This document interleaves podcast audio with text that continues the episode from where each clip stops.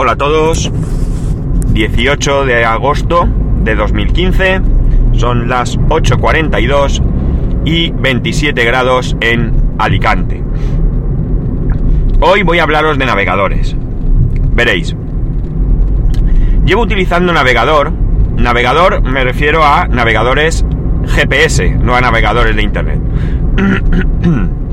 llevo utilizándolos, no sabría decir cuánto tiempo, eh, así a grosso modo recuerdo mi primer navegador en un teléfono. No, mentira. Mentira. En una, en una PDA, una PDA, ya sabéis, aquellas, eh, pues no sé cómo llamarlo, mini, mini tablets, si queréis, que llevaban Windows CE. Yo tenía una, HP, no recuerdo el nombre, sí que era algo como, me suena algo como IPAC o algo así, pero no creo, no creo que sea esto. Me suena porque recuerdo que yo suelo ponerle nombres a, mis dispositivos en la red. Nombres, pues yo que sé, mm, de personajes o lo que sea para reconocerlos dentro de la red de manera sencilla. Es una fricada, pero bueno, me gusta. Perdón. Y eh, a esta la llamaba Paquita. Paquita. No me acuerdo por qué, pero era Paquita. Pues bien, estamos hablando de hace muchos, muchos años. Recuerdo mi, mi Nokia N81 y antes el... ¿Cómo se llamaba el de antes? ¿1500 o algo así? No lo recuerdo. Y con Symbian. El Nokia este es el que nosotros llamábamos la jabonera, porque parecía una pastilla de jabón. Con su pantallita pequeña, y ya llevaba yo ahí mi, mi tom Y la verdad es que mm, en algunos aspectos han, han, prosperado y han mejorado, pero hay en otros que de alguna manera eh, se siguen o siguen fallando en ello. Por ejemplo, ¿por qué hablo de esto? Pues mirar, una de las cosas que, que tenía bastante clara cuando, cuando pensaba en que, en que iba a comprar un nuevo coche era que quería que tuviese una pantalla, una gran pantalla. Ya sabéis que esto es parte de, la idiosincrasia viciosilla que tenemos los que nos gusta la tecnología. Porque si somos sinceros, yo esa pantalla le voy a sacar muy poco provecho. Muy poco provecho porque el coche, pues como ya os comenté, es un coche de, de fin de semana. Prácticamente y de algún viaje. Y para esto, pues quizá no esté justificado el gasto que supone tener eh, pues un equipo de audio mejor, con una pantalla grande de 7 pulgadas, con navegador, etcétera, etcétera. Pero bueno, eh, yo tenía ganas de, tenerlo así. Y por tanto, pues así lo he hecho. Eh, cuando iba a preguntar, iba preguntando, iba diciendo precisamente que una de las características que quería fue, era, era esta. Pues bien, ¿qué ocurre? Que ahora he utilizado el navegador que viene en el coche. El navegador viene con mapas, eh, en principio, de NAV... En principio no, viene con mapas de Navtec, ¿vale? Y, aunque había un rumor, que leí antiguo, evidentemente, porque decía que a partir del 2014 este coche iba a utilizar mapas de Google, pero no es verdad, porque el rumor no era cierto, o no ha sucedido cuando tenía que suceder, pero hablamos del 2014, estamos en 2015 y el mío sigue llevando los mapas de Navtec. De hecho, la web de Kia no hace más que referencia a Navtec. Bien, mapas que por cierto, evidentemente, pues hay que pagar, que creo que valen 160 euros cada actualización que sale, que sale una al año. en mi caso, eh, el coche tiene 7 años de garantía y estas actualizaciones están incluidas gratuitas durante estos 7 años. Bien, a lo que voy. ¿Qué ocurre con este navegador que ya he podido utilizar? El navegador en sí no está mal del todo. Tiene algunas frases extrañas, ya lo comenté. Pero esto pasa en muchos. ¿Pero qué ocurre? Que está tremendamente limitado a, digamos, el toqueteo por parte del usuario. No puedes cambiar colores, no puedes cambiar... no sé. Prácticamente no puedes cambiar nada como se hace en muchos navegadores. Las opciones de configuración son bastante limitadas. Sí que permite algo en cuanto a qué quieres que aparezca en pantalla, pero poca cosa, poca, muy poca cosa, no sé, de memoria diría que hay 4, 5, 6 opciones que puedes poner y quitar, no más, ¿vale? Mientras que mi navegador TomTom, por ejemplo, pues tú ahí tienes un montón de configuraciones. Una cosa que se hace chula, que ya esto creo que también os lo comenté, y que creo que en el TomTom no, se, no lo hace, y que aquí lo hace, es que tú puedes poner que la iluminación sea automática, de manera que cuando él detecta mediante su sensor de iluminación de luz eh, que hay poca luz, perdonar si me quito esto, por ejemplo, tú entras en un túnel, él detecta que has entrado en el túnel de día, tú vas de día, hay una iluminación muy alta, con unos colores, eh, brillantes si quieres. Entras en un túnel, como digo, automáticamente se encienden las luces del coche y además el navegador se pone en un modo eh, noche o un modo más oscuro, con unos colores más apagados o más oscuros realmente. Pero poco más se puede hacer. ¿Qué cosas no puedes hacer y que me parecerían primordiales? pues por ejemplo, poderle incluirles puntos de interés entre los cuales evidentemente estarían los radares. Dicen que no se pueden incluir los radares porque hay países en los que esto no está permitido. Esto me parece muy absurdo porque eh, TomTom vende navegadores y estos navegadores sí permiten poner puntos de interés sin ningún tipo de trampa ni truco. No hay que hacerles nada raro, simplemente coger los ficheros, los pones donde hay que ponerlos, para lo cual tienes acceso desde el minuto 1 que tú abres el paquete. No en todos, ¿eh? Parece ser que hay una gama de navegadores de tontón más económicos que no permiten estas cosas. Pero bueno, es una cuestión, me imagino que de marketing, más que de prohibiciones por países y demás. Tú compras un modelo adecuado, el que yo tengo, que no es de gama alta ni mucho menos, yo cojo la tarjeta, la meto en el ordenador, le pongo los dos ficheros que corresponden, o tres ficheros, vamos realmente, la voz, eh, el fichero de coordenadas y la imagen, el gráfico que va a salir cuando, cuando me encuentre con un radar, y no hay ningún problema en ello. Y además hay dos posibilidades, una oficial, que es pagándole a TomTom y te, te actualiza esos radares y otra extraoficial que es a raíz de eh, un grupo de, de gente que se preocupa de ir actualizando esta base de datos. Pero bueno, esto imagino que ya lo sabréis. Pues como digo, en este navegador no se pueden incluir estos puntos de interés. Ya no son los radares, sino que tú no puedes poner allí, pues qué sé yo. Pues por ejemplo, yo en mi trabajo, en el navegador, tengo los puntos de interés de uno de los clientes que tiene muchísimos centros y yo ya encontré por internet un, fichero y lo que he ido ha sido modificándolo a mi gusto. Eh, lo que he ido a, lo largo de, los años, porque ya llevo con esto bastante tiempo, ha sido ir acercándome. Cada vez que iba a uno de estos clientes, le ponía en el, en el navegador que iba allí, aunque yo ya supiese llegar, pero se lo ponía para comprobar que realmente era correcto y una vez allí le cambiaba el nombre por alguna cosa que a mí me ayuda mucho más a identificar el, centro. Esto lo tengo hecho con varios clientes. Son clientes muy muy conocidos o entidades bancarias que son muy conocidas y que ya lo tienen y que yo lo único que he hecho ha sido, como digo, ir modificando algunos aspectos del nombre para ayudarme a su identificación. Pues bien, en este navegador no se puede hacer nada de todo esto. El navegador viene con Windows CE, por lo que hay gente que ha conseguido acceder a él. No era, y digo era porque parece ser que en las nuevas versiones, entre las que se incluye el mío, esto ya lo han capado y ya no se puede hacer.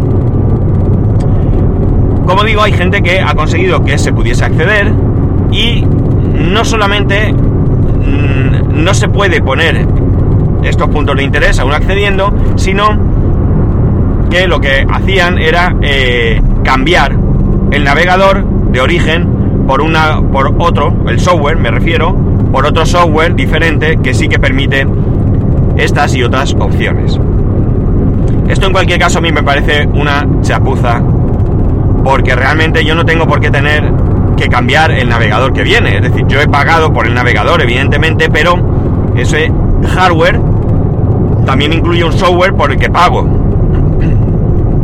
Y además también eh, tengo unas actualizaciones que, bueno, en mi caso, mm, o en el caso de quien compre el coche en estos momentos, tiene gratis durante un número de años, pero que en principio se pagan. y aunque me las regalan, aunque me las regalen, aunque estén incluidas, eh, estamos hablando de que mm, se pagan. Es una cosa que, bueno, tiene su costo. Es decir, yo no voy a la página, me la descargo y ya está. De hecho, creo que ni siquiera tú mismo puedes actualizar los mapas. Sí el firmware del aparato, no, la, no los mapas. Creo que tienes que llevarlo al concesionario para que lo hagan. Creo, ¿eh? Esto eh, lo he leído por encima en algún foro y demás y no tengo el 100% de, de seguridad. Pero, en cualquier caso, como veis está totalmente restringido. Sí que tiene puntos de interés, cuidado, sí que los tiene. Y creo que sí que los puedes añadir. Pero creo que los puedes añadir de manera manual. O sea, creo, esto lo tengo todavía muy verde. Pero tú llegas a un sitio y una vez en el sitio pues le puedes añadir la posición o bien le puedes añadir eh, la dirección, creo, y entonces sí que puedes almacenar ese punto de interés, como igualmente puedes almacenar tu casa como un punto eh, favorito guardado ahí, de manera que tú no tengas que poner la dirección de tu casa, simplemente le pulsas y ya está. Ya sabemos todo, que todos sabemos, eh, valga la redundancia, dónde está nuestra casa, pero la utilidad que tiene eso es que tú te encuentras en otra población que desconoces cómo salir y cómo ir hacia tu localidad y tú simplemente vas a favoritos, pinchas tu casa y él ya te busca la ruta. No tienes que, que todos los pasos de meter dirección y demás. Es una comodidad. Creo que incluso tiene más de uno, porque por ejemplo mi navegador TomTom tiene casa y punto. Pero aquí te diferencia casa 1, trabajo 1. Por lo menos así lo llama. No sé si habrá un casa 2 y un trabajo 2, pero por lo menos casa y trabajo sí que diferencia incluso. O sea que puedes eh, almacenarlo. Pero como digo, tú no puedes personalizarlo y no puedes coger un fichero, te vas a internet, buscar un fichero o incluso eh, creártelo tú mismo en casa porque tienes todas las coordenadas, porque sí permite el navegador, sí permite navegar por coordenadas, lo probé el otro día, eso sí que funcionó bastante bien. Eh, unos amigos me mandaron la posición de donde estaban mediante Google a un WhatsApp y desde ahí yo cogí las coordenadas, las introduje en el navegador y la verdad es que me llevó al sitio. Tiene un pequeño desajuste o desfase y es que eh, los segundos, o creo que son, no te permite ponerlos con decimales. Y la posición que me mandaron sí los tenía, con lo cual pues no te lleva exacta, exactamente al sitio, pero bueno, te deja muy cerca. Y desde luego, bueno, también es cierto que la zona la conocía, pero no me supuso ningún problema llegar. Aunque ya digo que me... que faltaban unos metros para... Eh, para el lugar donde se encontraban. Mm, como digo, no te permite ni siquiera coger un, fichero con Poyedit, por ejemplo, ¿eh? que está un software que está para Windows y para Mac, donde tú puedes crear tus ficheros de puntos de interés y almacenarlos todos, prepararlo, coger una imagen y cargarlo en tu navegador con un pendrive. Pendrive que sí que lee, evidentemente, porque puede reproducir multimedia, y pendrive que sí que lee porque la actualización del firmware del aparato se realiza también mediante un eh, mediante un pendrive. Mierda, perdón, es que se me ha olvidado echar gasolina. Eh, la cuestión es que me parece que tú pagas por un aparato un montón de dinero porque cobran. En mi caso era un pack todo junto, venía con el coche y digamos que no, no tengo diferenciado ese precio. Pero si tú vas a comprar el coche y lo coges como opción, ese pack, pues no sé si vale mil euros o algo así. Precio que me parece tremendamente elevado para lo que es el aparato en sí. Y tienes muy limitadas las opciones. Eh, realmente vas, te compras un navegador. Yo digo TomTom porque es el que uso, el que tengo y el que me ha ido bien siempre. Lo cual no quiere decir que tengáis opiniones de otros que sean incluso mejor, yo no lo discuto, ¿eh? Pero tú vas y por ciento y poco euros, o incluso menos de 100 euros, pues te puedes comprar un navegador que para las cuatro veces que lo vas a utilizar, pues te va a hacer mejor papel. Bien es cierto que tengo mi pantalla de 7 pulgadas, con su cámara trasera, con su posibilidad de reproducir MP3 y por Bluetooth y teóricamente cuando el coche está parado también puede reproducir películas, cosa que, que no he probado.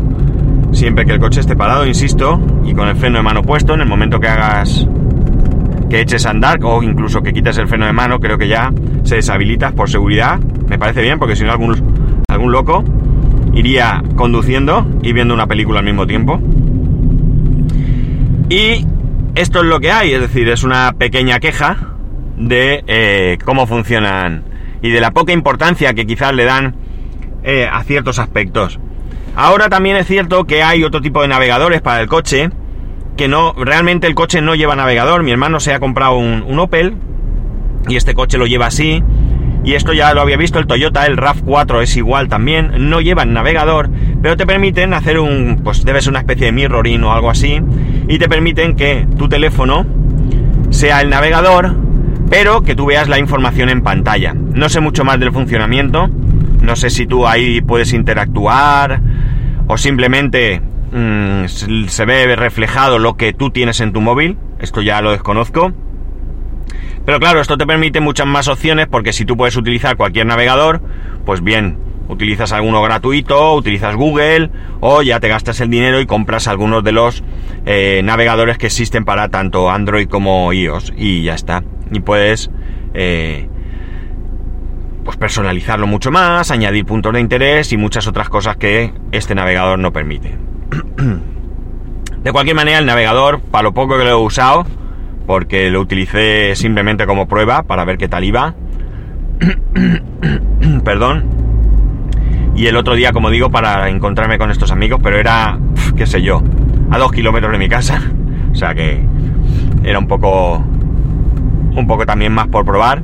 Pero como digo, lo poco que lo he probado, pues parece que se comporta correctamente, que tiene bien las direcciones y que de alguna manera, pues, pues funciona bastante, bastante bien. Por tanto, mi queja no es en cuanto al posicionamiento y a la localización, sino en cuanto a las opciones que te permite este navegador. Y bien, poco más. Ya sabéis que para contarme, para poneros, perdón, en contacto conmigo, eh, a través de Twitter y Telegram, arroba spascual, a través del correo electrónico spascual arroba spascual.es. Si tenéis alguno, un navegador de estos que os he comentado, de estos que, que van a través de vuestro propio móvil, pues sí me gustaría que, si tenéis a bien, comentarme, me comentarais eh, cómo funciona exactamente y qué tal va, qué, qué velocidad lleva de refresco la pantalla, ya que no sé si va por cable o por Bluetooth, no sé cómo va. Pero sí me gustaría que me contarais un poco el funcionamiento de este. De este. de este tipo de. de GPS. Y bueno, ya por cierto que mi GPS lo que sí que lleva son los mapas de toda Europa. Por lo menos, no es que yo vaya a salir mucho por Europa, seguramente. Pero si lo hago, tengo el mapa, que alguna vez lo he hecho. Me ha tocado buscar mapas, mm, digamos, alternativos. Poco más. Un saludo y nos escuchamos mañana.